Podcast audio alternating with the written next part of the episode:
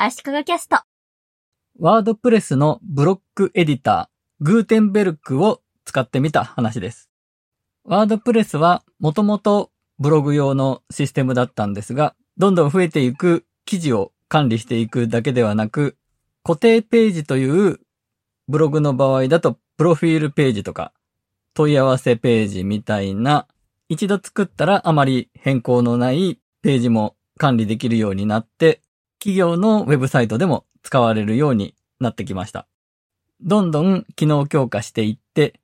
CMS、コンテンツマネジメントシステムと呼ばれるウェブサイトのページや記事、中に入る画像だったりの素材を管理するシステムとしては圧倒的なシェアを今保っています。圧倒的なシェアになったのは無料で使えるからという点も大きいですね。そのワードプレスに新しくついた編集機能がブロックエディターでグーテンベルクという活版印刷を作ったと呼ばれる人物の名前がついています。これグーテンベルクというのはブロックエディターの開発コードみたいなものなんですかね。その辺ちょっと詳しくないんですが。で、このブロックエディターはかなり以前にリリースされているんですが、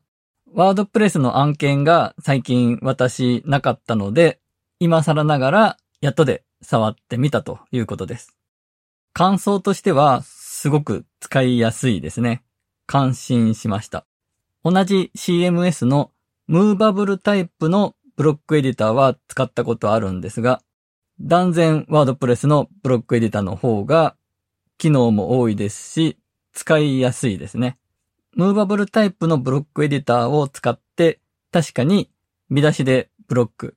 段落でブロック、画像でブロックと分けて作っていくと、HTML が書けないような初心者の人には分かりやすいだろうなとは思ったんですが、何分ブロックを追加していくという作業が面倒だなと。これだったらリッチテキストエディターの方が手軽だなと感じたんですね。でも、リッチテキストエディタとブロックエディタが混在できないというのも残念に思いました。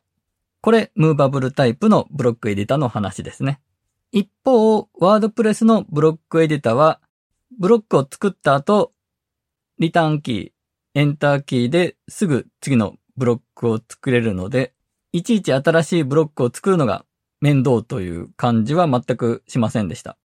これまでのリッチテキストエディターよりも格段に使いやすいですね。表組も簡単に入れられます。複数の画像をまとめて入れる画像ギャラリーという機能もいいですね。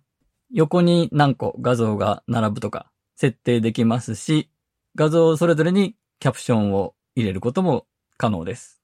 段組のレイアウトもできるのもいいですね。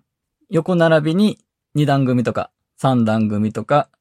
雑誌のようなレイアウトができます。なので、ブログの記事を書くときというよりも、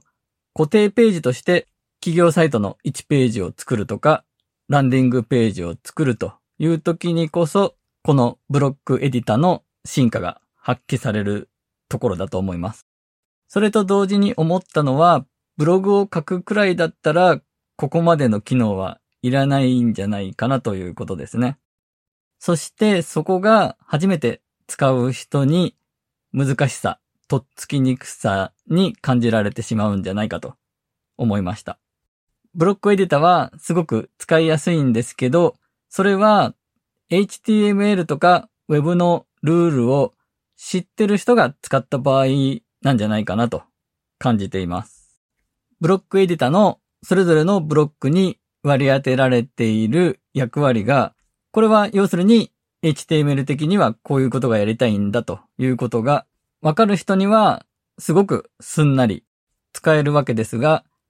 いきなり予備知識ゼロの人にはきっと難しいんだろうなということですね。ただし、ミディアムだったり、ノートだったり、 Notion だったり、 Dropbox Paper だったり、いずれもエディターの考え方としては HTML、Web の知識が前提とされているので、